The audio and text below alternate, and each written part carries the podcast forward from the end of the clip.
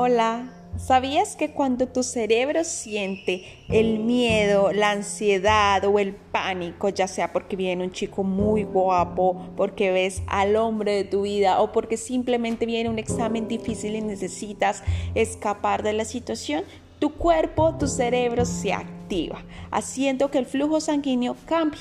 es decir, enviándote más sangre a la parte inferior y superior del cuerpo para que puedas escapar. Curioso, ¿no?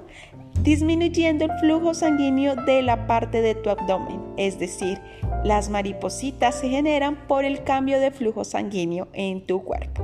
Todo provocado por el miedo y tu cuerpo preparándote para que puedas escapar. ¿Ah? ¿Lo sabías? Déjame tu comentario aquí y cuéntame cuántas veces has sentido maripositas en el estómago.